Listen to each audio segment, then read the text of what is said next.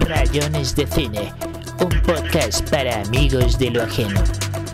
Buenos días, buenas noches, buenas tardes, bienvenidos a Rayones de Cine, el podcast para amigos de lo ajeno, el podcast donde hablamos pendejadas, tonterías y estupideces, pero a veces también hacemos cosas serias como reseñar libros sobre cine. En esta ocasión vamos a reseñar el libro Meditaciones de Cine de Quentin Tarantino y para eso hemos traído a un experto, a un especialista en Quentin Tarantino, la persona que más sabe de Quentin Tarantino en Colombia y en Latinoamérica es el señor Darío Rodríguez. ¿Qué más, Eso es una exageración. Dios mío, por allá Pedro Adrián Zuluaga buscando después para acabarme. Eh, hermano, muchas gracias por la invitación, viejo Davis, hermano. Qué gusto. Y, y, pues como lector de Tarantino, no, no experto, yo no, uy, no, eso hay que ser de verdad un, un cinéfilo contumaz para, para poder llegar a ser un experto. Esa cinefilia Tarantino es tremenda, hermano. Sí, el, este hombre, el hombre estaba bien enfermito, pero su merced, ¿cómo llegó a Tarantino? Hermano, eh, yo leí, leí a Héctor Abad Faciolince, él tenía una columna en el, en el espectador, el infumable Héctor Abad Faciolince, entonces tenía esa columna y, y la echó contra Pulp Fiction. Entonces era, sí, el que salió escandalizado del, del cinema donde la vio, creo que la vio en Cannes. Porque la película no había, no había sido estrenada en Colombia y leí ese y, tenía la costumbre por haber leído a un paisano de, de Héctor Abad, que es don Fernando González Ochoa, que él decía vivir a la enemiga y todo lo que, lo que sonara prohibido o lo que prohibiera Héctor Abad me tenía que fascinar. Entonces esa fue la primera noticia que tuve de, tiempos violentos, como tradujeron a, a, la, a la, película aquí en, en nuestro entorno. Sí, en Latinoamérica. Y, y después eh, la fascinación, hermano, eh, como vengo de una época pre-internet, entonces uno duraba con las ganas de ver la película y, de, y uno se imaginaba cómo era la película. Si, si la diatriba de Héctor Abad era cierta, o sea, era una película sangrona, grotesca, eh, ultraviolenta. Entonces, eso prometía, me parecía una cosa fascinante y ya a final del 95 llegó, llegó a salas. O sea, la, película la premian en, le dan la palma de oro, creo, ¿no? El 95. Sí, en Cannes. Y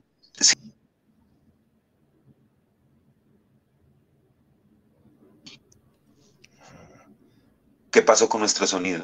No, ahí se desconectó un ratico, pero bueno, acaba de decir que le dieron la palma de oro. Sin nervios, sin nervios. Íbamos en la palma de oro de Cannes era la sensación porque era, era la, cultura pop, una especie como de regreso a la, cultura pop. Eh, lo comparaban con al director, con un montón de personajes que él mismo citaba. Por ejemplo, volvió a hablar de Godard en las televisiones, que eso era una cosa inaudita, eso era un asunto rarísimo en los programas de televisión hablaba, hablando Quentin Tarantino de Godard, y el mismo personaje, o sea, Tarantino como personaje, hermano, como habla, como gesticula, a mí me parecía como marciano, era un personaje rarísimo, hablaba de forma trepidante y como ansioso, tipo ansioso. Por aquí me, me, me decía mi productora, y es algo en lo que no había caído en cuenta, hermano, y es que justamente él él habla como cuadrando escenas, hermano, como haciendo escaletas.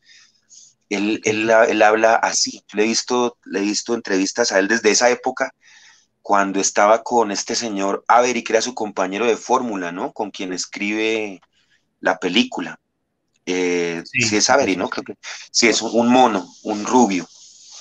Ellos como que se separaron. Yo supe de, de Avery porque él, él, tiene filmografía, pero eso sí me saca su merced de, de esa duda porque eran como los amigos de juventud y, y, a ver, tiene películas, ¿no? ¿Me ha visto cine de él? Pues él, él tiene una, pero, pero no, no, la ha visto, que, que, se llama como Soul, no sé qué. Sí, es una película ahí como toda rara, como sobre mujeres violentas y eso, pero, pero no, pues lo, pues lo que suelen decir es que el, la historia de, del reloj de Bot, la de Bruce Willis, era, era de de Avery. Sí, de Avery y que, y que pues como que al principio Tarantino lo había sacado de, los créditos y luego terminó reincluyéndolo y bueno, pasó con él a, recibir el Oscar, pero, pero sí hubo ahí como, como una disputa de, de, como que fue algo que le comentó en algún momento, Tarantino lo incluyó y luego, o sea, como que no hubo tanto como de coescritura de que se centraran los dos a escribir, sino más bien fue como ideas que tenían entre ambos y charladas y Tarantino terminó escribiéndolas. Claro, y además que está toda esa, esa movida del underground que se llamaba así por allá en Los Ángeles, entonces eran los, eran los cineastas con, con los rockeros, con la era, era, todo el underground estaba unido, ¿no? Porque además Los Ángeles tiene ese, ese asunto del, de hollywoodesco. La, la, primera vez que hablamos aquí en, Rayones de Cine, hablamos de la ciudad de Los Ángeles como motivadora de escritores, ¿no? Y ahora entonces es esta movida del, del Hollywood, ¿no? Del que habla el mismo Quentin Tarantino al inicio del libro, del, de la, la ciudad entendida como fuera o dentro de, de Hollywood y los cinemas, ¿no? La ubicación de los cinemas, porque estaba el, Tiffany, que era el cinema donde él iba cuando era chiquito, entonces estaba lejos del, de ese brillo y de esa espectacularidad del Hollywood, pues que conocemos, ¿no? Entonces era un cine que estaba entre bares por allá y era como más en las afueras de la, de la ciudad, y allá lo llevaba la mamá, que me parece un personaje y El padrastro, ¿no? Y el padrastro, sí me parecen los, la leyenda de los años 90 con la que crecimos, digamos, el Tarantino mítico, que, no, que nosotros conocimos, leído pues en la prensa, en, en, revistas, porque había revistas de cine, era, la leyenda era que él había aprendido todo porque había atendido un, una videotienda. Entonces, esa era la, y que todo lo había recibido de esa especie de luz mágica de la, de la videotienda. Pero leyendo meditaciones de cine, viejo Davis, eh, uno se da cuenta de la influencia de la madre y del padrastro, que es definitiva, ¿no? Porque lo, él lo llevan a cine desde que tenía 8 o 9 años. Entonces, imagínense, 8 o 9 años de edad. Y él en su adolescencia trabajó como, eh, como en la vigilancia y en la atención del teatro donde, donde iba a ver las películas. Entonces, eso tiene una historia más larga, ¿no? La, la formación de él como director, eso viene de muchísimo tiempo atrás. De más atrás, sí, es cierto, está, bueno que lo mencione porque sí, lo que usted dice es cierto, la leyenda dice que, que bueno, él y Roger Avery, que se llamaba, sino que no tenía claro si era Roger porque dije como que tal lo diga mal, porque hay otro sí. Famoso que es Tex Avery, ¿no? Que es el de los dibujos animados, el que creó a sí, sí, gente, y este no, este es Roger, pero entonces como que ellos se conocen en el Video Archives, que es como se llama el, el video este donde trabajaban y todo el mundo dice que sí. Tarantino aprendió todo ahí, ellos actualmente tienen un podcast donde hablan, se llama Video Archives, donde hablan mucho de películas super caletas. Pero sí, claro, este libro de evidencia que, que, Tarantino aprendió, o sea, como que sabía de cine mucho tiempo atrás, desde hace mucho tiempo atrás, gracias a la influencia de su padrastro y de su señora madre que lo llevaban a, a salas de cine, muchas veces como controvirtiendo la, la, recomendación de las películas, ¿no? Como que había películas que, ya, que eran como PG-13 o PG-17, como para mayores de 13 o para mayores de 17, y como que a ellas no le importaban y, y metían a, al joven Quentin a ver esas películas, y él incluso en ese primer capítulo donde dice el joven Quentin ve grandes películas, o el pequeño Quentin ve grandes películas, cuenta que él muchas veces no entendía gran parte de lo que pasaba en las películas y empezó como a deducirlas por contexto, ¿no? Como si los adultos se ríen de tal cosa es porque debe ser un chiste verde o porque debe ser algo sí, prohibitivo y, y es bonita, sí. Claro, y de hecho es como la iniciación de él en, el, en la vida, en la vida, digamos, porque está siempre ese choque con los, con los adultos, entonces el, esa, esa insistencia, por ejemplo, de dar Garfunkel a la, a la, a la actriz, ¿no? De eh, hagámoslo, hagámoslo, y, y, entonces el, el, muy niño Quentin Tarantino le pregunta a la mamá qué es lo que quieren hacer, o sea, qué es lo que él le está pidiendo a ella que hagan, ¿no? y la, y la carcajada general, ¿no? Que era una manera de entrar también en ese lenguaje del sexo.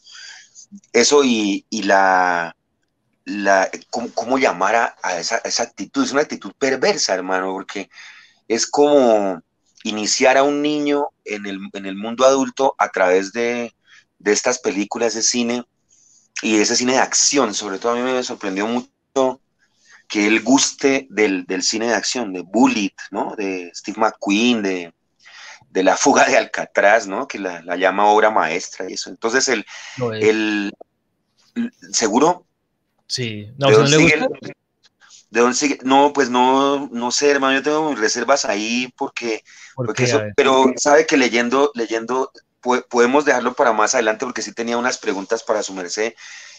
Porque esa, eficacia, por ejemplo, del, del, guion, del guionista y la eficacia del director para resolver problemas y, y, que el cine se mueva, que la gente se mueva, lo que el reclamo de, de Roman Polanski, ¿no?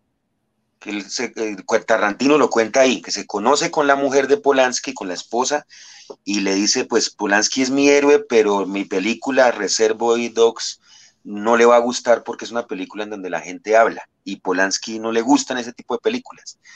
Y entonces ella le dice, sí, sí, tiene razón. Eh, si es Polanski, no, Brian de Palma, hermano, no, yo estaba pensando en Polanski.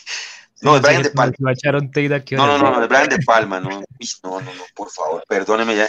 Sí, entonces, eh, pero entonces está el, hecho de que es, es una, una, precocidad muy, muy tremenda, inducida por los padres, ¿no?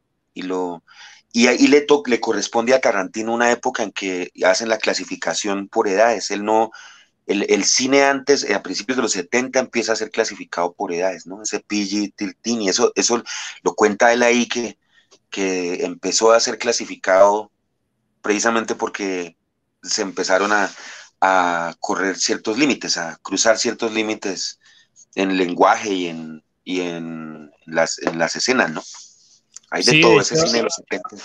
A propósito de eso, hay, hay, un documental muy chévere para que la gente lo vea que se llama This Film is Not Yet Rated, como este film no ha sido todavía clasificado, y es un documental donde se habla justamente del, del, surgimiento y de la labor de la MPAA, la Motion Pictures Association of America, que son los que se encargan de hacer esas, esas, esas clasificaciones. Y bueno, ahí entrevistan a Tarantino, entrevistan a, a Kevin Smith, entrevistan a mucha gente e incluso contratan a un como a una especie de detective como para que averigüe quiénes son esos de la MPAA, porque como que es un comité que hace esa clasificación, pero nadie sabe quiénes son, nadie sabe a quién le obedecen, cuáles son sus criterios. Bueno, un documental ahí chévere para que la gente pille. Qué bien. ¿Y dónde, dónde, se, puede, dónde se puede ver, hermano? En la ilegalidad. Pues bueno, hoy en día yo ah, creo que de pronto en alguna plataforma lo tendrán, pero, pero a mí yo sí lo vi hace como unos 10, 12 años y me tocó en la ilegalidad, me tocó encontrarme en un callejón con alguien y me lo pasó y bueno, etcétera. Excelente, sí. Ah, con zonas, con zonas como, como decimos. Entonces, bueno, ese, ese origen, hermano,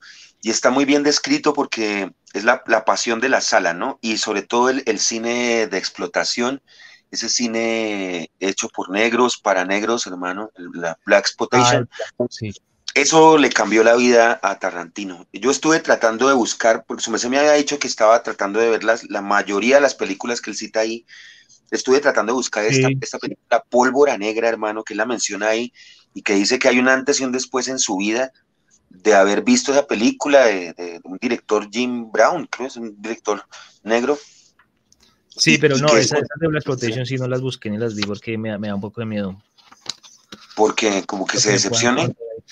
No, pues digamos que sí, también un poco, porque yo creo que en alguna vez le escuché a, Alex de la Iglesia que como que contó que se encontró con Tarantino en, una cena y que, y que Tarantino le, le empezó a hablar de películas de judo y, que, Alex de la Iglesia ah. decía, no, pero no querrás decir de Kung Fu, y dijo, no, de judo, y que Tarantino sabe, sabe como 10.000 títulos de películas de judo y dijo, no, este tipo es demasiado friki, sabe cosas tan raras y tan y, y, como tan exhaustivamente dentro de la rareza que, que, incluso llega a ser hasta aburrido porque uno es como bueno yo ya no tengo tanta mente para para entender todo eso. No pues yo traté de ver como las de los titulares digamos porque él, menciona ahí como son como 17 textos los que conforman el libro y esos textos hay como 15 películas citadas así como como con su propio nombre que son las que le dan el título al capítulo y esas fueron las que las que vi, obviamente dentro de eso menciona otras tantas que unas las habré visto, otras no. Pero bueno, yo le quería preguntar a su merced, ¿cuántas películas el, el, tipo le descubrió a usted gracias a,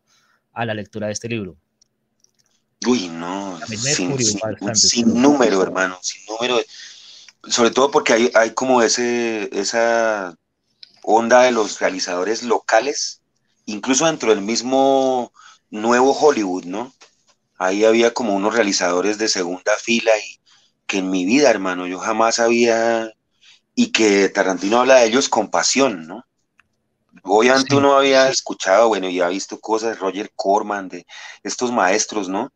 Eh, que es, pues, pero, pero sí, hay, hay, unos, hay unos personajes, hermano. Me, me, me, pareció muy curioso que él no mencione cine oriental, hermano, en el, en el libro, pero creo que eso es deliberado, ¿no? Debe ser porque son como las, las películas que a él lo formaron en un primer momento, o sea, siendo muy joven, tal vez, porque la lista de películas llega hasta, hasta el principio de la década de los 80. Hasta el 81.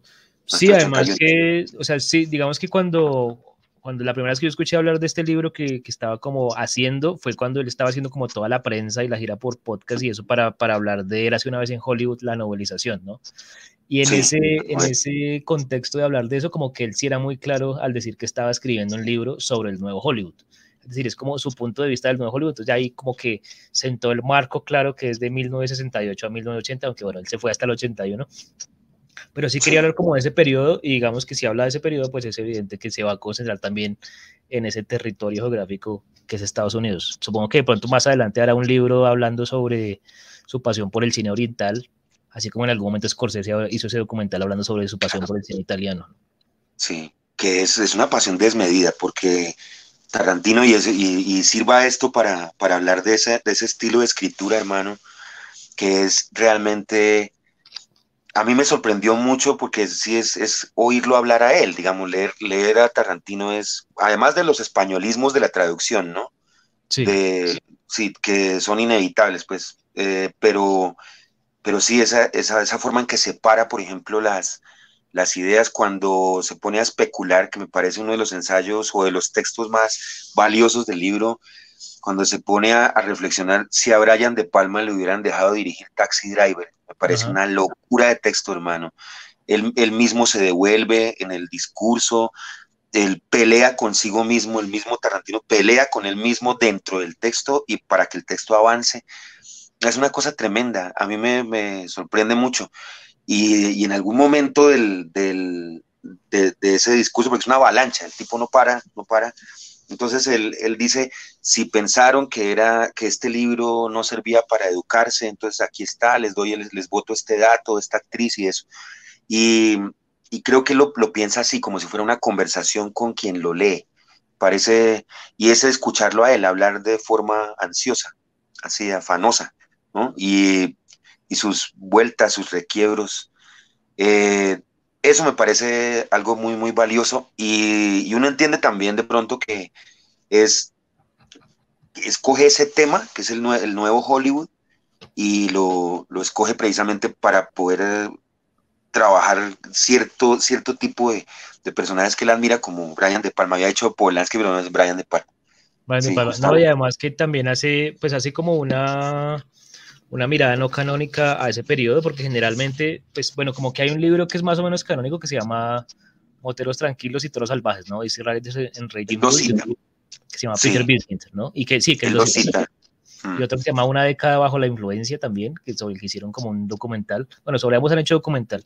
Y esos son como los libros canónicos para estudiar eh, el nuevo Hollywood, a pesar de que son libros igual muy digeribles. Ese, el de, el de es como una crónica novelada también muy entretenida y demás y esos libros, digamos que hablan de, que el arranque del nuevo Hollywood es, es eh, Bonnie and Clyde, ¿no? De, de Arthur Penn. Y el cierre, pues, o, bueno, Boys Riders en algún sentido también, aunque hablan mucho más de Bonnie and Clyde. Y el cierre sería Raging Bull.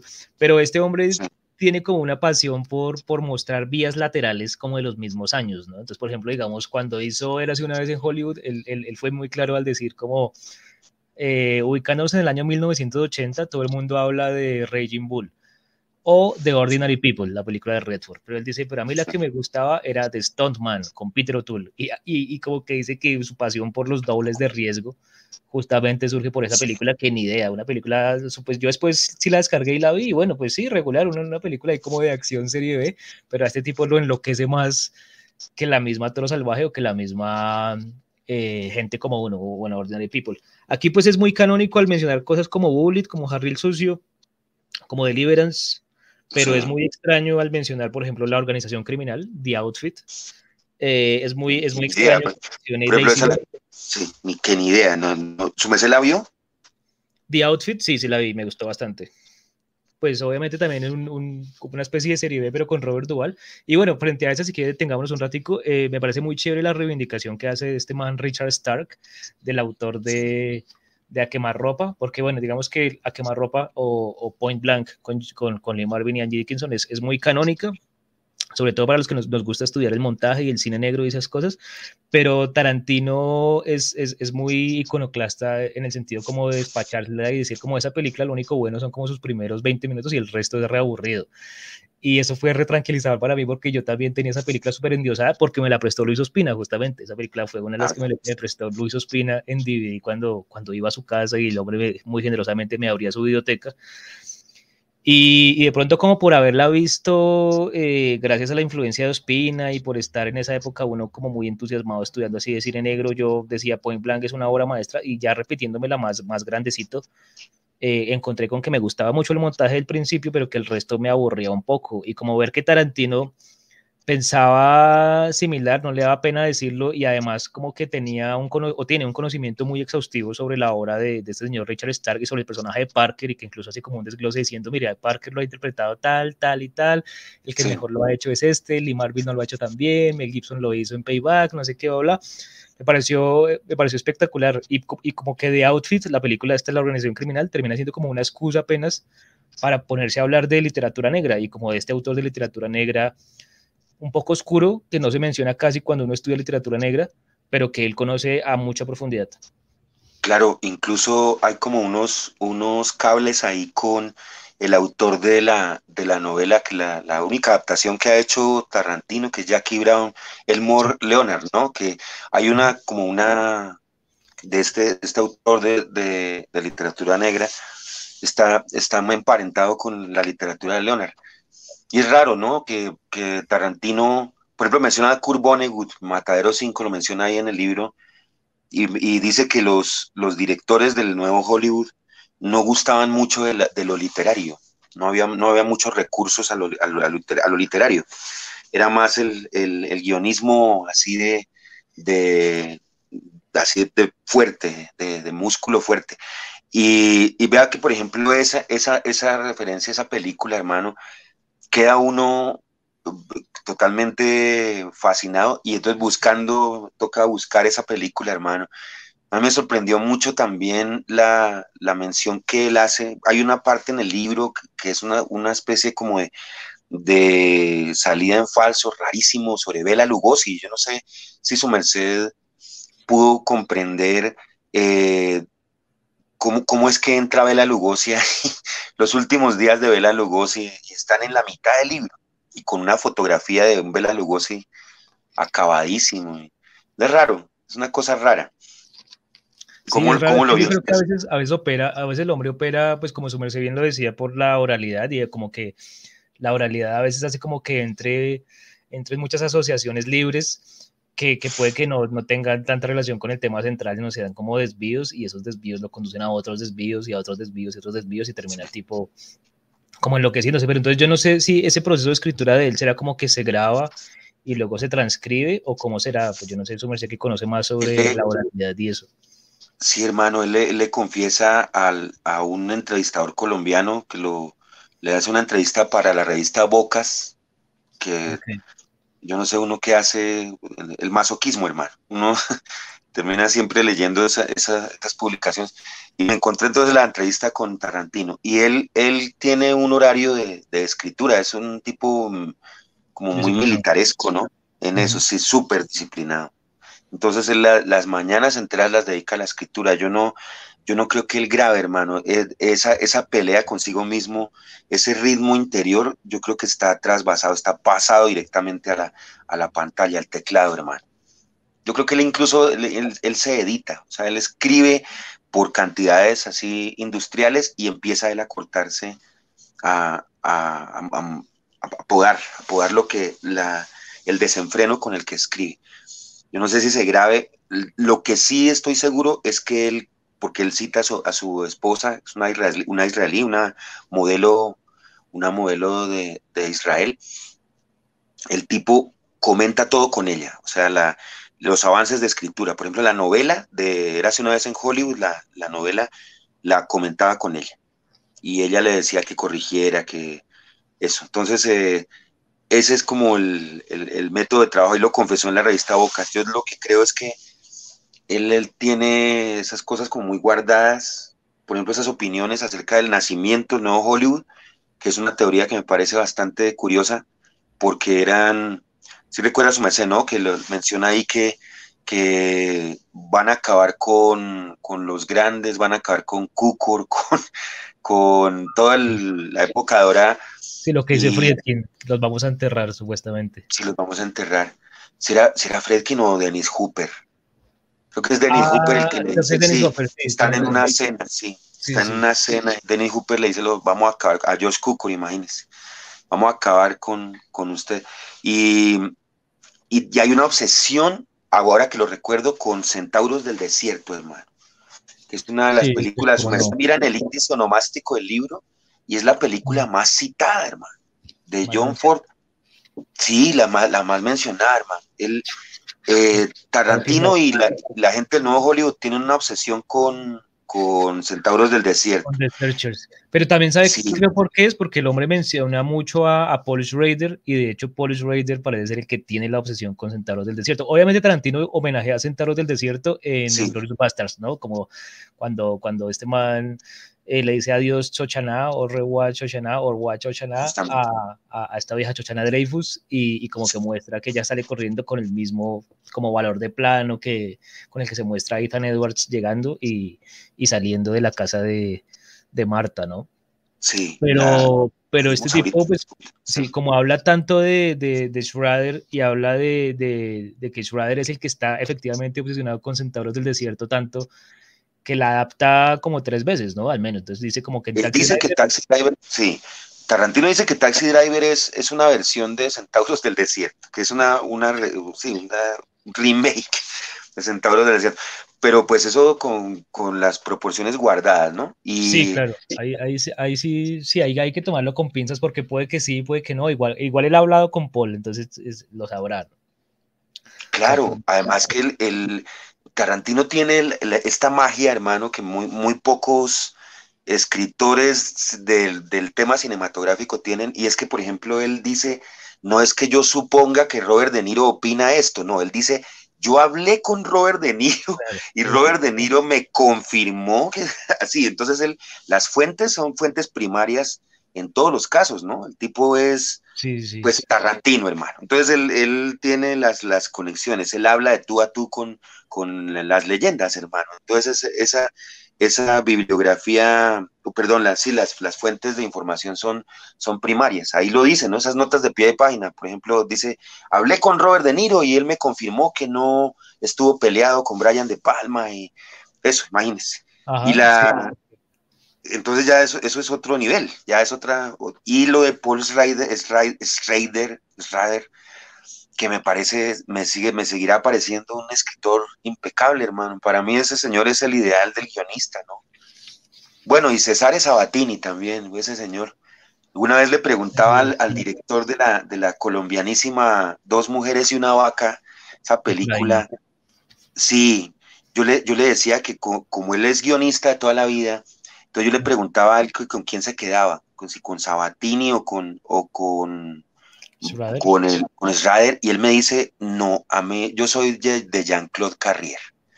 So, yo soy más, más Jean-Claude Carrier. Entonces, Pero el Sabatini, ¿cuál es? Perdón, la ignorancia, no sé quién es Sabatini.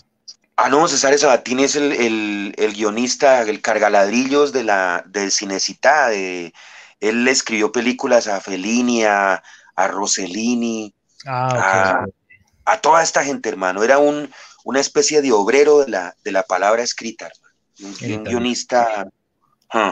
Él tiene unas memorias, un libro de memorias, como ya lo hemos hablado alguna vez, los libros acerca de cine no se venden, no, no son muy populares, pero él tiene una, una autobiografía, hermano, se la recomiendo muchísimo porque tiene además ese, ese pulso de narrador, hermano, un narrador impecable, don Cesare, Cesare Sabatini. Ah, chévere, tengo que leerlo. Sí, y, y como guionista, tremendo. Entonces, el, el, el, asunto es que Schrader a mí me parece, ahí lo menciona Tarantino como, como director, ¿no? Una película como, eh, sí, hardcore. Que es demasiado buena. Yo no la había visto hasta, hasta, hasta esta película. O sea, sí la había escuchado nombrar, sabía que era mítica, pero, pero como que hasta, hasta, hasta la lectura de esta crítica me obligué a verla y me gustó bastante. A pesar de que Tarantino no le gusta casi, ¿no? A Tarantino yo pensé que la, la, iba, la iba... O sea, uno piensa que todas las películas que él menciona acá es porque las ama, pero a veces no. A veces él, él menciona la película para darle palo y para permitirse usarla como excusa para hablar de otras películas o de cómo hubiera él dirigido o escrito la película, que es otra cosa bastante curiosa. ¿no? Sí, eso, es, precioso. Hecho así. Sí, eso es precioso, sobre todo metiéndose con grandes, con hitos, ¿no? Con hitos del cine, y entonces él dice, no, yo lo hubiera hecho, y ya tiene todo el derecho Tarantino de decir esas cosas, ¿no? Ya está por encima del bien y el mal. Eh, pero sí, bueno, esta película Hardcore, que no la, he visto, la tengo, la tengo también pendiente, es además con George C. Scott. George C. Scott, bastante buena. Eh, que es un señorazo, un actorazo, y es Centauros del Desierto, ¿no? Lo que pasa es que pues está pasado al, es el, tipo que va a buscar a la hija que está, va en busca de su hija que está trabajando con la industria del porno. En, sí, exacto. En, los años 70, ya en, en, en Los Ángeles, creo también. Sí, porque en, Como, como, de Boston y como de una especie de religión así súper super ortodoxa y súper conservadora y, y, se encuentra con, con, que, o sea, la hija como que se va como a una especie de viaje con los amigos a Los Ángeles, como la típica como de que los, uno deja ir a la hija a Melgar o alguna cosa así, o a San Andrés de excursión y se queda por allá y, se resulta convertida, sí, resulta convertida. Sí, y cuando contrata un detective para buscarla, el detective le, la busca un ratico y luego le dice, ya la encontré, pero no le va a gustar lo que encontré. Y es como el horror de, de verla en una película de esas. Y, y, bueno, y empieza a buscarla tal como Ethan Edwards busca a Natalie Wood en Centauros del Desierto, ¿no?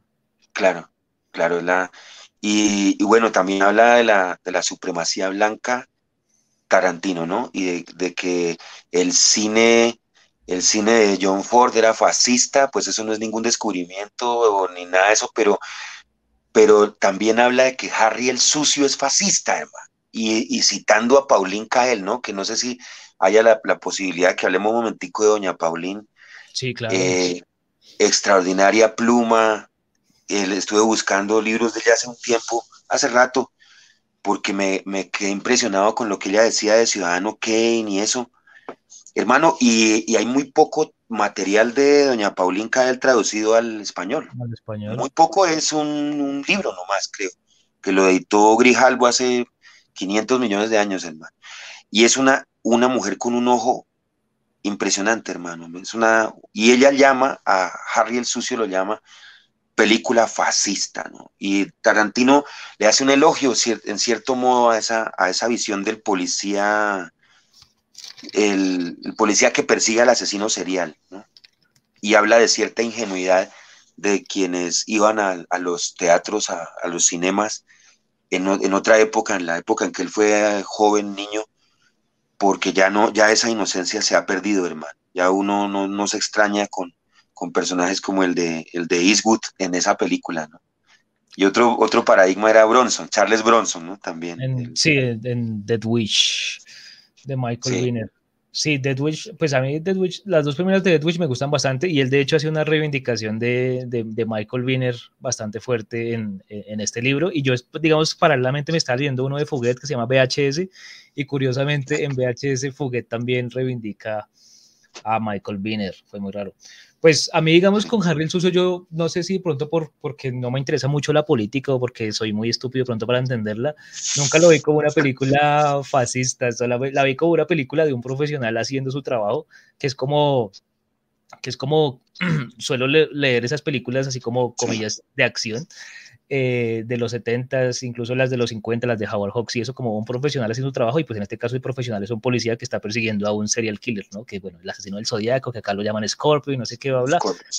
Pero me parece como modélica en términos de puesta en escena y en términos de las decisiones que toma que toma Siegel para, para narrar, ¿no? Y de hecho eso es una de las, de las cuestiones que, que más me gustaron de, del libro y es como la reivindicación así como como, como, como súper guerrera y súper beligerante que hace Tarantino de Don Siegel, ¿no? Un, director que, pues que mucha gente no le interesa o pues no creo que denosten, creo que la gente de pronto, inclusive, la misma Pauline Kael, denosta su trabajo por Harry el Sucio más por cuestiones políticas que por cuestiones estéticas o narrativas, pero, pero siento que es un director eh, pues que cada, o sea, ver, digamos, buenas películas de él como Charlie Barrick, que él también la menciona aquí y que pues la vi gracias a él con Walter Matthau, que quién iba a pensar Walter Matthau en una película de acción. disparando y todo eso, y persecución, Walter Matthau en, persecuciones de automóviles y eso. Eh, sí, pues es un profesional, muy profesional. pues igual él, había estado también en, en The Take of Pelham 1, 2, 3, el, el, el la toma del tren 123, que, que, después le hicieron un remake contra Volta y con Delsen Washington, el fallecido Tony Scott, pero, y que de hecho de esa película, la original es de donde Tarantino toma lo de llamar a los hombres Mr. White, Mr. Blue, Mr. no sé qué, hay, hay Walter Matthau es uno de los atracadores. Y en esta el tipo es un atracador súper profesional, al que lo persigue alguien muy, muy, yo creo que el Anton Chigur de No Country for Old Men de los Cohen le debe mucho a, a, un personaje que aparece en esa película, Charlie Barrick. Bueno, en fin, como que siento que me conecté mucho con la reivindicación que hace Tarantino de Don Siegel, porque Siegel realmente es, es, un profesional dirigiendo películas de este tipo de género criminal, sea películas de atraco, sea películas policiales, sean películas carcelarias, por ejemplo. Tenía una pregunta acerca de algo que menciona Tarantino acerca de Don Siegel, que lo admira sobre todo por su capacidad en el montaje, ¿no? Él dice que, bueno, la eh, filmación y montaje lo que menciona ahí. Yo no, yo no, no lo entendí porque pues no, yo no hago cine, pero él mencionaba, por ejemplo, una cuestión, un tecnicismo, hermano, me parece, que es lo de grabar, filmar una, una persecución de automóviles, por ejemplo. dice Tarantino que en eso Don Siegel era, era indestructible, que era destronable, un monstruo. ¿Cómo, ¿Cómo, lo ve? Porque yo, no, yo no, no comprendí muy bien esta parte técnica, porque Tarantino lo admira a Don Siegel, precisamente porque es un mago para resolver estos asuntos técnicos. ¿Cómo, ¿cómo lo ves? Ok, no, pues digamos que lo del montaje pues hace sentido justamente porque, pues por ejemplo en el libro de Bogdanovich, en el, en el director de La Estrella, él entrevista a Siegel y ahí Siegel cuenta que él, trabajo, él empezó como montajista, él empezó como asistente de montaje y como montajista para, para Warner y de hecho al tipo le encargaban en principio como dirigir secuencias de elipsis para, para, para, películas de otros directores. Entonces, por ejemplo, había una secuencia en la que en la que en el guion decía, y entonces eh, fulanito pasó 10 años trabajando en la carpintería hasta que se hizo un experto. Eso dice el guion. O sea, al director le da mamera rodar eso, entonces se le encarga un director de segunda unidad, que puede ser también su montajista, y ese era Don Siegel, entonces él, él rueda una escena de unos 3 minuticos, 5 minuticos, mostrando eso que dice el guion, cómo una persona pasa 10 años esa, fue, la escuela de Don Siegel, mejor dicho. Pero digamos, en términos de acción y de montaje, lo que suele suceder es, es, es, que pues, el director y el montajista tienen que dejarle claro al espectador todo el tiempo cómo es el espacio, cómo es la configuración espacial donde está ocurriendo la acción, ¿no? Y sobre todo cómo no saltarse el eje, sobre todo como que como que el espectador todo el tiempo sepa más o menos a qué distancia están los carros y se están persiguiendo uno al otro. Por ejemplo, digamos la secuencia del bus de Harry el Sucio, ¿no? Que aquí hay una secuencia modélica en la que, en la que este tipo Scorpio secuestra un bus de niños y luego Harry lo persigue y demás. Entonces, como que a través de los planos y a través del montaje del, del llamado decoupage, pues como que tiene que quedar muy claro dónde está el bus, dónde está Harry, a qué distancia está uno del otro, si se aproxima a una velocidad que sea verosímil más o menos el tiempo que va a tardar en llegar eh, uno a impactar el otro o, el tiempo que va a llegar uno a, esquivar al otro, ¿no? Y, todo eso, digamos, es, una, es algo que, pues que narrativamente uno en una novela puede resolver muy fácilmente diciendo, no, y entonces lo persiguió y se demoraron un tiempo persiguiéndose y ya, pero digamos visualmente hay que, hay que tener una destreza sobre todo espacial. ¿no?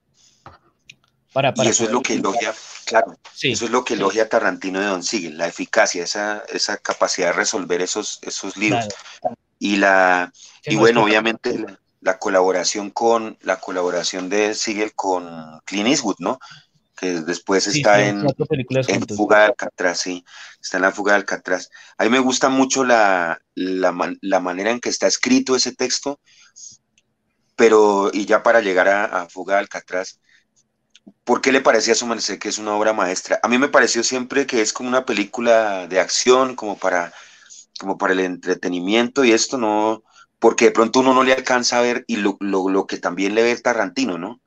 por ejemplo, la primera escena en donde Frank Morris está, le quitan la ropa y entra a la cárcel, su primer día en la cárcel, y dice Tarantino que eso es una joya, o sea, que es algo impresionante porque es una, escena sin, sin, texto y entonces no sé, no sé si su merced me, podría abrir los ojos acerca de por qué La, fuga de Alcatraz es una película meritoria. Pero también lo dice Tarantino, entonces, y como no tenemos a Tarantino cerca, entonces está Davis Cortés. Davis Cortés sí. Eh, Uy, pues no sé si estoy a la altura del hombre para explicarlo, pero digamos que yo em, em, arrancaría diciendo como que el cine de acción no es algo como denostable per se o como descartable per se. De hecho, incluso para mí, en principio sería algo muy, muy, o sea, alguien que sabe hacer buena acción es alguien que sabe hacer buen cine, mejor dicho. O sea, no, no, es, no es como que el, que el que sabe rodar conversaciones entre dos personas así con, con aire shakespeariano es mejor que el que rueda a dos personas dándose puñetazos. No, yo creería lo contrario. Yo creería que es mucho más cinemático eh, configurar, eh, coreografiar y hacerle la puesta en escena a una pelea, a una persecución de carros o a un tiroteo, que a dos personas hablando en una habitación diciendo textos shakespearianos, ¿no? recitando Hamlet o Ricardo III o lo que sea. Entonces, porque, porque digamos que lo, lo, de las dos personas haciendo eso, pues se puede resolver con un plano contraplano o con un two-shot o, con un plano general o con, o, con lo que sea, eh, y, y, dará más o menos igual porque lo, lo, que, lo, que, lo, que, lo que está pensando el espectador es, mire lo que le dijo, mire cómo le respondió, mire cómo lo escucha, igual también eso requiere una pericia. Pero lo otro, lo otro siento que es algo que, como le digo, no se, no se puede trasladar a la, a la literatura, no se puede o por lo menos no es, eh, digamos, siento que es más específico del cine, incluso alguien podría decir como del cómic, es algo más específico del arte secuencial, digamos, que digamos que el arte secuencial ahí comparten terreno el cine y el cómic, pero, pero siento que en el cine como, como esa emoción de, de, ver cómo se resuelve algo a través de planos, como, como uno dice, uy, pille que acá en este plano el tipo se acercó a darle un puño, acá cortaron a mostrar un plano general para mostrar más o menos cómo estaba dispuesto el cuerpo, a mostrar cómo el otro esquivó el puño, luego cortaron a un plano del otro para mostrar más de cerca cómo esquivó el puño. O sea, siento que hay como un placer, un placer eh, eh, visual, casi meramente visual y cinético, en, en, ver cómo, cómo se coreografía o cómo se resuelve una escena que no tiene diálogo, sino que es movimiento y acciones.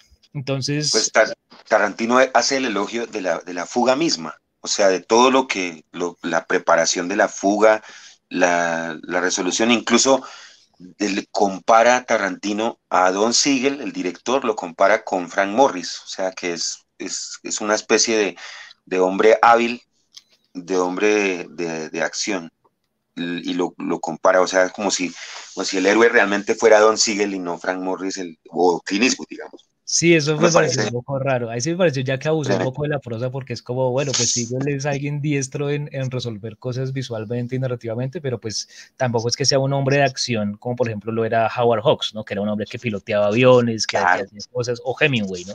Uno ahí sí de pronto podría hacer esa comparación. Pero no, digamos, de esas cuatro películas que hicieron juntos, eh, Kugas Glove, que es como la primera, la jungla humana que la llamaban, me gusta bastante, eh, como una especie, es como una especie de pre-Harry el sucio, como una especie de policía de Arizona al que, al que mandan a la ciudad, y también se puede ver como ese contraste de, de, un hombre medio salvaje que, que tiene que enfrentarse como a la burocracia de, de, de, los políticos que no le dejan atrapar al criminal. Y bueno, ahí entiendo lo del fascismo y demás, ahí lo entiendo, pero pues tampoco me, me, rasgo las vestiduras porque pues es una ficción, o sea, no es, no es, no es que estén haciendo nada. Bueno, luego Harry el Sucio del 71, que, que además es el mismo año en el que debuta Eastwood como director y que de hecho sí, en la famosa secuencia en la que en la que Eastwood detiene a estos negros eh, mientras se come un perro caliente, ¿no? La, la, menciona, sí, la menciona Tarantino en el libro de fondo se ve una marquesina donde están dando la primera película de Eastwood, Play Misty for Me. Tremendo. Luego hacen una que a mí no me gusta nada, que se llama de... Ah, no, también hace Two Mules for Sister Sarah, un, como una especie de western, que fue como uno de los primeros western que hizo Eastwood después de regresar de Italia, que no es tan bueno. Y eh, hay una que se llama The Big Violet, El Seductor, que Sofía Coppola le hizo un remake hace poco y esa, esa me gusta menos. Pero pues es una película y más como de horror, raro, ¿no? Como un soldado confederado que termina en, una, como en una especie de casa de señoritas y pasan resto de cosas y las viejas terminan haciéndole cosas muy, muy siniestras al, pobre hombre y luego ya sí de Alcatraz. Mm, mm. Pero sí, no, pues esa colaboración es muy buena. Esa colaboración entre estos dos grandes es espectacular. Claro, y, bueno, hay un... Sí, señor, perdón. Ah, quería, quería mencionar la, estructura del, libro, hermano, es, está planteada, bueno, cronológicamente, o sea, según como los, los, años que se, se, estrenaron las películas, y me gusta mucho el cierre. Yo no sé hasta qué punto nuestro público o su público, mi querido Davis, acepte un spoiler así intergaláctico, el spoiler de la vida, pues. No, no creo Pero que es que no puedo, no puedo, evitar, no puedo evitar mencionar cómo cierra el libro, hermano me parece que cierra en alto, me parece que es una pieza literaria, eso es un relato, un cuento. Es esa nota acerca de Floyd, ese personaje, que es un personaje que vivió en la casa Tarrantino. Yo no sé hasta qué punto se pueda contar eso, pero me parece, yo creo que es la, es una, una, pieza narrativa impecable, hermano, porque es gracias a ese señor, a este hombre negro, Floyd, que es el primer interlocutor de, Tarantino, cuando Tarantino es muy, muy adolescente. La primera persona con la que él habla de cine es además la persona que lo motiva a escribir guiones, porque Floyd escribía, escribió dos guiones. Floyd era un tipo que pagaba riendo ahí en la casa de, Tarantino y, le da la idea a, Tarantino, ya, ya lo contamos todo, le da la idea a Tarantino de, de un, un cowboy negro, hermano. Entonces, eh, Floyd escribe en, a finales de los años 70, eh, allá en Los Ángeles, en la casa donde él vivía, él tenía la idea de, escribir un guion porque le gustaban mucho las películas. Entonces, inventó un western donde aparece un, un cowboy negro. Y entonces queda, eso le queda en la cabeza a Tarantino toda la vida. Bueno, este Floyd desaparece eh, dice Tarantino, nunca lo, nunca lo volví a ver, nada.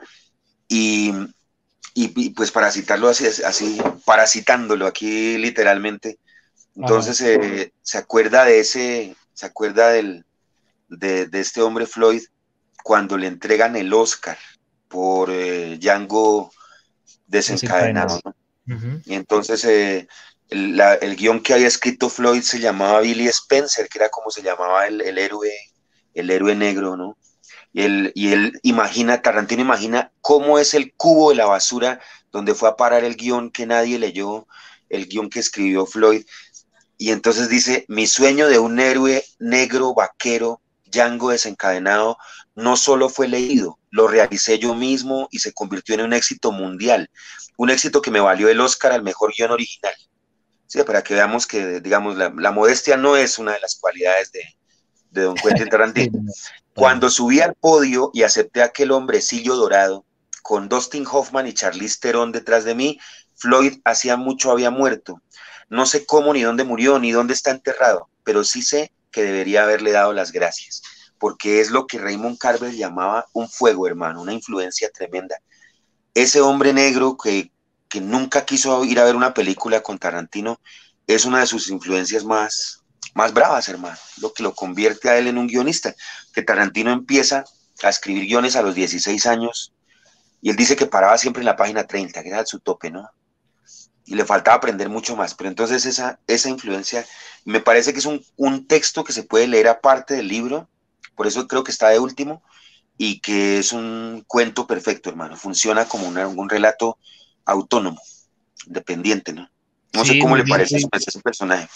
Pues a mí me, a mí me gustó y me pareció muy, muy, muy emotivo, ¿no? Porque es como una especie de, historia de origen contada casi que al final, ¿no? Porque igual, igual, igual, pues sabemos que, Tarantino le queda nomás una película, ¿no? Su décima película del decálogo que se propuso hacer y bueno, todo el escándalo que ha hecho de, de que no se sabía si iba a ser Star Trek o si iba a ser Kill Bill Volumen 3 o si iba a ser una precuela de Kill Bill. Finalmente se, se decantó por hacer The Movie Critic, como una película sobre alguien que en su momento se pensó que iba a ser Pauline Kael. Sí, no, se, terminó aclarando que no. Es un crítico, ¿no?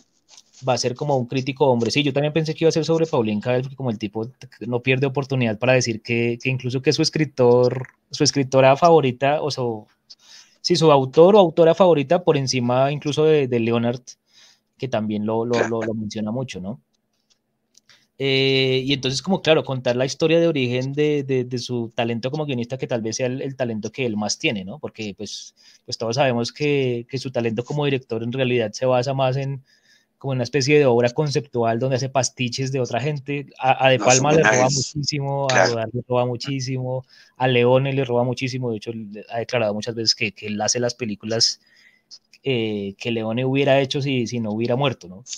O si hubiera tocado otros géneros, como el caso de... Es que son los mismos planos, ¿no? Es un gran ladrón, como hablábamos hace un momento, Pero si el, el, el asunto del, del, guionista, digamos, de, este, de esta construcción de, del mundo posible desde la palabra escrita, lo que se va a filmar, en eso es imbatible. Ese señor Tarantino es, es un, un astro, hermano. Un astro. Sí, de hecho, sí. De hecho, pues en su momento, eh, digamos que cuando, pues yo no tengo la edad suficiente para haber visto Pulp Fiction en cine, pero... Yo lo vi en cine. o sea, ¿sí? Sí, obvio, Tampoco soy un muchacho, como me dijo al principio, joder, tampoco estoy muerto, pero, pero digamos que tengo ahí una edad intermedia.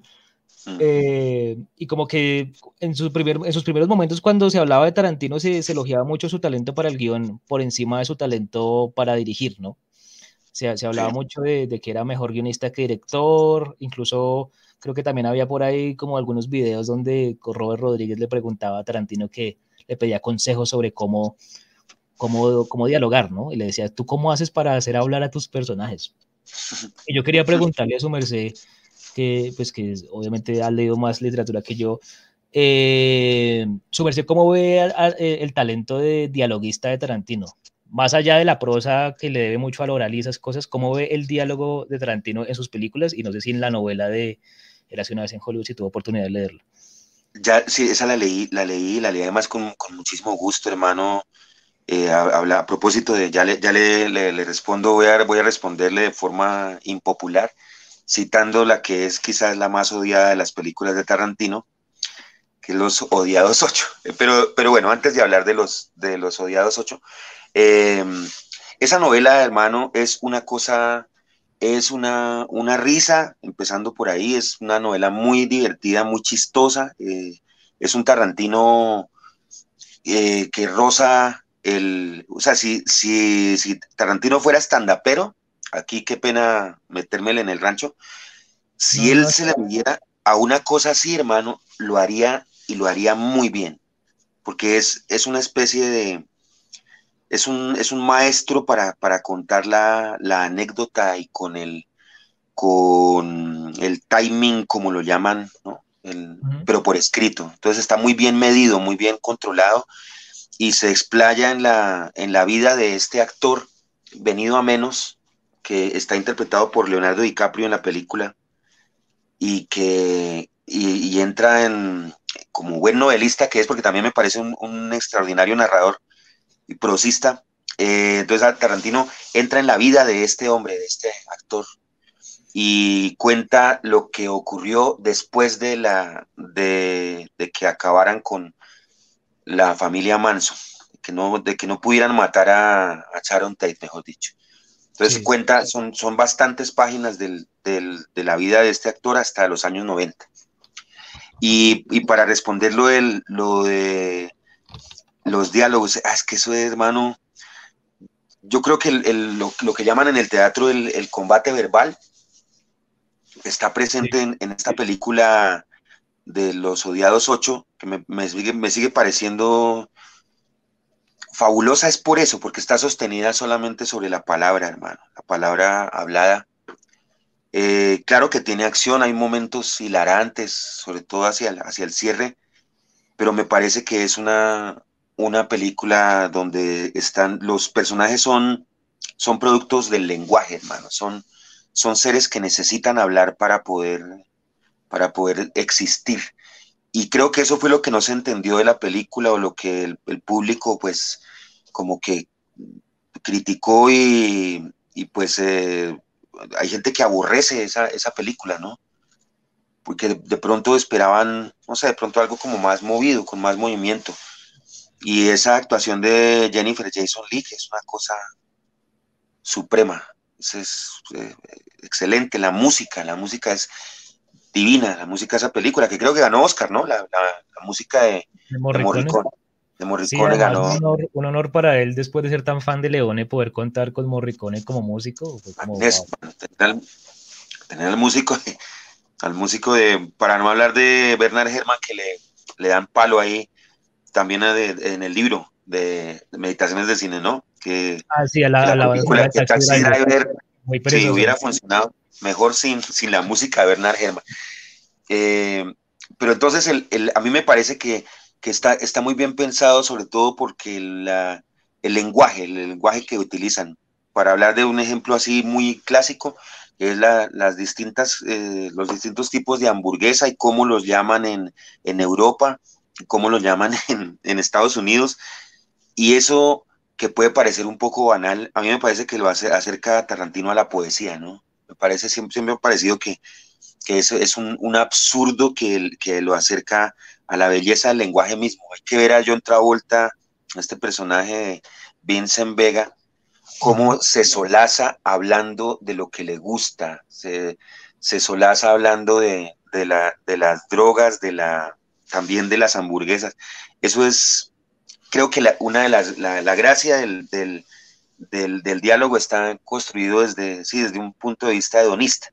O sea, el, gente que le gusta oírse hablar, así como el propio Tarantino, que está refosilado con su propio verbo, así como nosotros, hermano. No, yo no, para nada.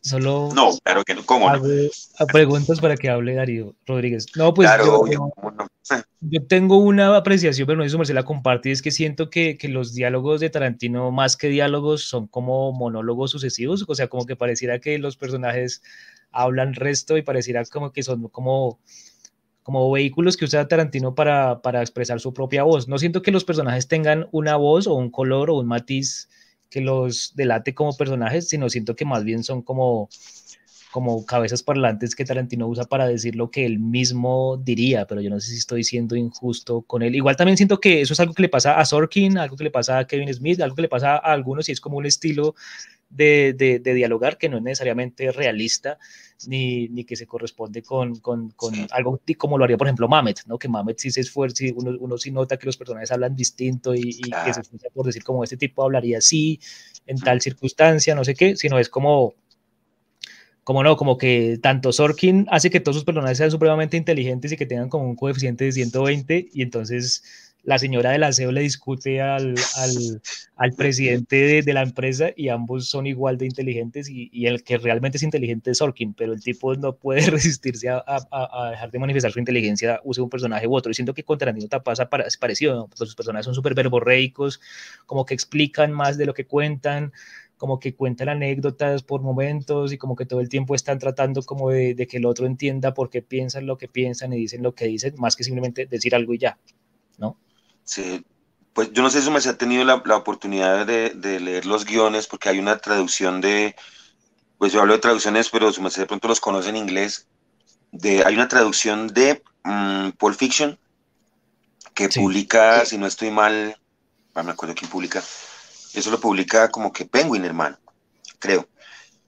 Y es, sé que está publicado, pero no lo he leído, pero eh, esa versión no la he leído. Es, ah, es un gusto, hermano, leer, leer eso porque es también como la ver lo que, lo que no pudo filmar Tarantino, es decir, lo que no le dejaron, lo que de pronto filmó, pero no, no le permitieron que saliera por tiempo, que fue lo mismo que pasó con Érase una vez en Hollywood, la película estaba planteada para que fuera de tres horas y media, entonces no, finalmente no, ¿y cuánto dura? Creo que tres horas, dura, había más, había más metraje, mejor dicho. Entonces el, uno lee ese, ese guion de Pulp Fiction, hermano, y, y, a mí me parece que si hay una, hay una división, una separación muy concreta y una creación de personaje entera, o sea, uno ve a los personajes, los, los ve, sobre todo que, que están las, las grandes diferencias, ¿no?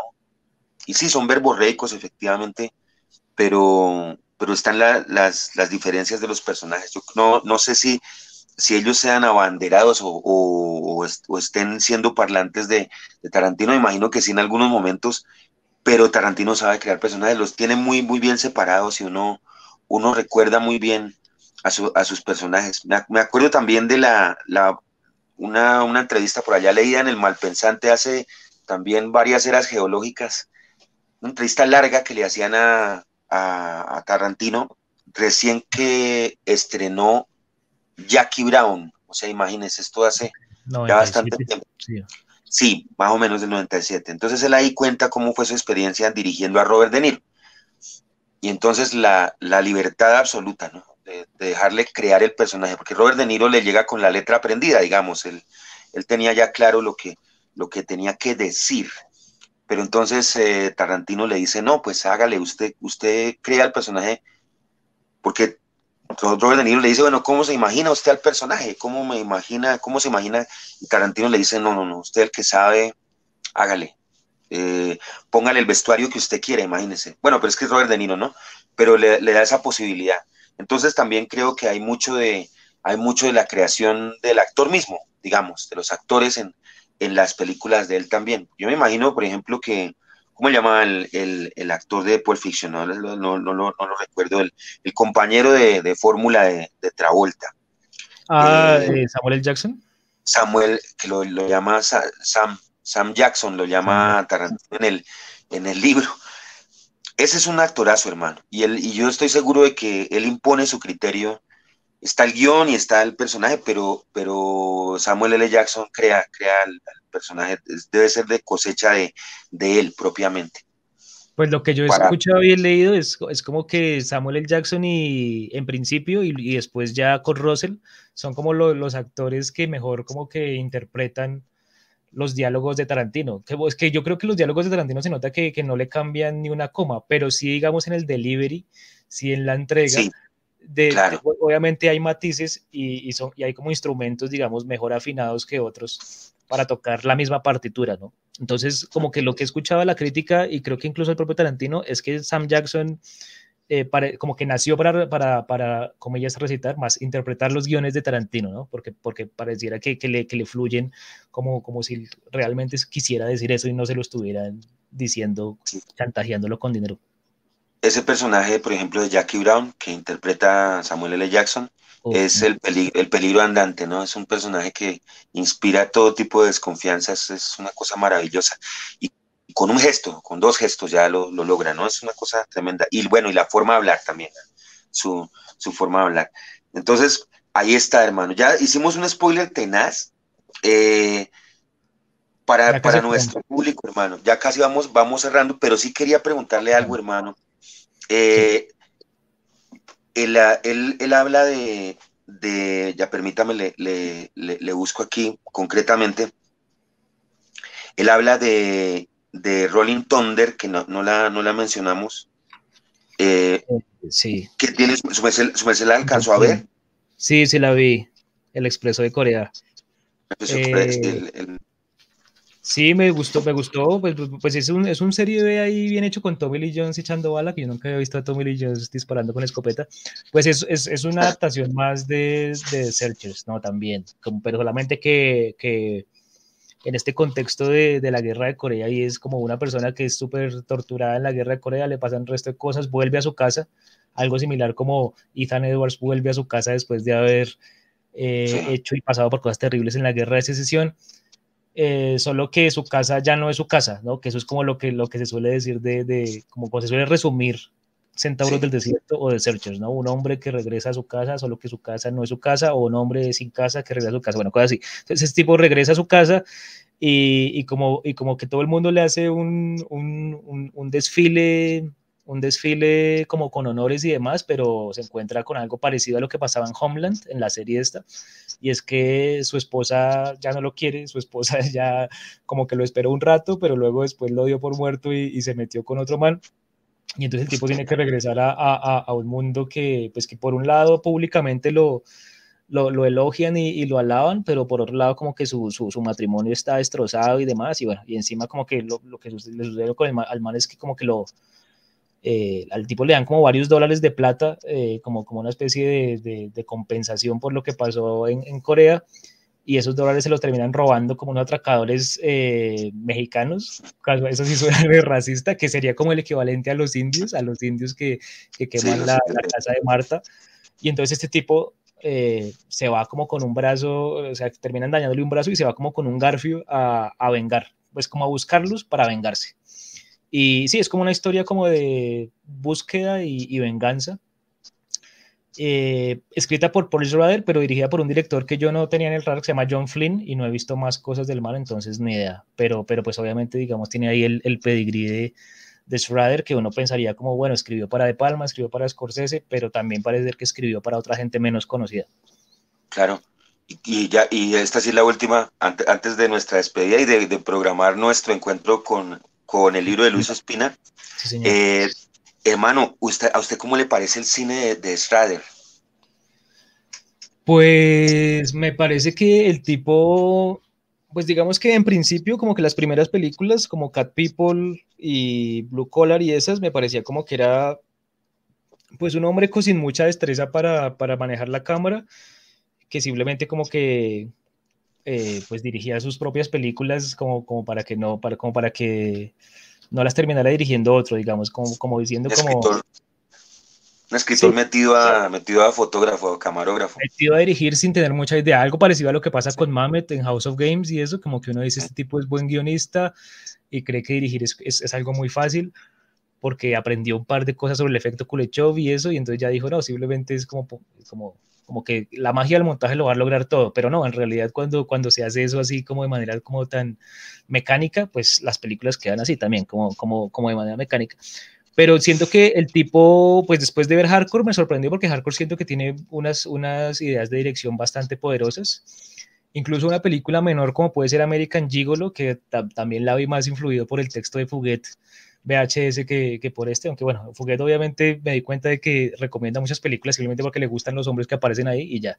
Claro. Y, y, VHS casi que es el tipo diciendo, esta película me la vi porque aparece Patrick Swayze y me encantan los pantaloncillos que tiene y esta otra me la vi porque aparece Matt Dillon y me encanta la, la camiseta esqueleto que tiene y uno es como, de verdad, eso es un cinéfilo borboseando tipos, pero bueno, eh, pero igual eh, en American Gigolo me parece que, que, a pesar de que no es una película perfecta, hay unas decisiones visuales poderosas. Entonces siento que el hombre le pasa como Woody Allen y es que Woody Allen también es un escritor convertido en director, va aprendiendo el oficio conforme va haciendo películas, al punto que siento que hoy en día con películas como El Contador de Cartas, eh, que está en HBO por si la gente la quiere ver, en HBO Max, que próximamente será solamente Max, eh, o películas como El Maestro Jardinero, que, que, es como la última que ha hecho, o la misma First Reformed, la que hizo con Ethan Hawke. El tipo ya siento que tiene como, pues obviamente le tomó varios años, pero ya siento que tiene como un dominio de la puesta en escena que siento que le alcanza para dirigir sus guiones con, con dignidad. De pronto no para dirigir guiones de otros, pero por lo menos sí le alcanza para dirigir sus guiones con dignidad y, y que no sea simplemente como, ah, mira, este tipo simplemente está dirigiendo eh, su propio guion para que nadie más lo haga, sino realmente ha aprendido como el oficio y ha aprendido a, narrar visualmente. Qué bien, qué bien, me, encanta. Strader es un señorazo. Hermano, ¿y no, no, se, no se ha sabido entonces cuándo estrena, cuándo estrena la última película, su última, última película del señor Tarantino, la décima? Eh, no, no, no, se sabe, pues por lo menos yo no, yo no he recibido noticias al respecto. No, yo creo que igual con, con lo mediático que es el hombre, si no se sabe es, es, porque no, no, se ha, no se ha hablado mucho, mucho del tema. O sea, sé que, sé que lo que sabe todo el mundo y es que se llama de Movie Critics, es sobre un crítico de cine. Sé que hay una posibilidad de que el hombre dirija como una serie y de aquí una posibilidad de que dirija como una película para televisión de, de Star Trek, pero también son como rumores que no, no se han confirmado del todo. Entonces, no, sí, creo que sé lo que... Seguiremos pendientes, hermano. Y muchísimas gracias además por la, por la invitación. Eh, yo espero que, que lean esta maravillosa prosa de Don Quentin Tarantino, hermano. Muy recomendado. La parte final del libro es inolvidable, inolvidable. Ahí sí no importa si uno es cinéfilo o no, creo que corresponde a, a, alguien que le gustara mucho la lectura y una lectura fascinante, entonces vale la pena la, la prosa de Don Quentin. Muchísimas gracias. No, a su merced, y como ya cerrar, como, como contando que pues don Darío es, es, un gran, es un gran lector, es una persona que recomienda obras literarias todo el tiempo y lo hace en un periódico boyacense que se llama ¿cómo? El Diario. Periódico El Diario, hermano. Periódico El Diario, ok. ¿Y su merced publica reseñas eh, de, con una periodicidad específica o, cuando va leyendo algo que le pues, Estoy tratando de votar tres por semana, pero pues a la, medida en que uno también lee, hermano. Pero pues, eh, porque por ejemplo, su novela, El Ojo Mías, eh, ah, está, está, está, pendiente de ser reseñada ahí, por ejemplo. Entonces, sí, entonces vamos, vamos a ver si puedo organizarme mejor, hermano pero sí, ahí, está, ahí tenemos esa, ese espacio de, reseñas en, el periódico El Diario de Tunja, de Boyacá. Sí, por ahí vi que su merced reseñó al, al, Nobel Fosse, ¿cómo se llama? A John Foss, sí, John Foss, hermano, uy, qué, escritor, hermano, qué cosa bellísimo, hermano, pero toca tener mucha, mucha paciencia, toca tener mucha paciencia. Sí, porque es un escritor de bloques, de, de párrafos de 40 páginas, hermano. Entonces eso es, sí, no, no, no es la misma agilidad aquí de, mi, de su tío Quentin Tarantino, eso es, eso es la, las antípodas de, sí, es lo, contrario. Pero claro, hermano, claro, ahí estamos reseñando y, y es un espacio, hermano, también pues para, para quien quiera leer, ¿no? Quedan pocos lectores ya, pero, pero bueno, ahí, ahí estamos, hermano. ¿Y su merced cuándo saca textos sobre meditaciones de cine? Eh, no, no sé, pues yo creo que, pues que no, sé si habrá público para eso en realidad, pero de pronto en algún momento lo haga. Pues yo hice un texto sobre, sobre Tarantino literario, que era pues como una reflexión ahí sobre la novela de escenas en Hollywood como sobre... En el mal pensante. exacto, lo que yo intuía que era como el estilo literario de Tarantino incluso en sus películas. Y tengo pendiente como, como reflexionar muy, muy sesudamente, de pronto releérmelo eh, las críticas de cine de Tarantino porque siento que me da un poco de pudor escribir sobre eso, o sea, pues ejerciendo el oficio también de escribir crítica de cine, como que siento que me da un poco de miedo de pronto irme demasiado osado a, a decir cosas, aunque digamos que pues, por lo menos este, este, formato me permite por lo menos como ventilar algunas ideas así como preliminares antes de, de, sentarme claro, la preparación de la reseña. Pero si su se pudo destrozar a la, la, película que hicieron sobre el universo de Mario Mendoza y destrozar de paso a Mendoza y, con no claro lo volvió papilla y más.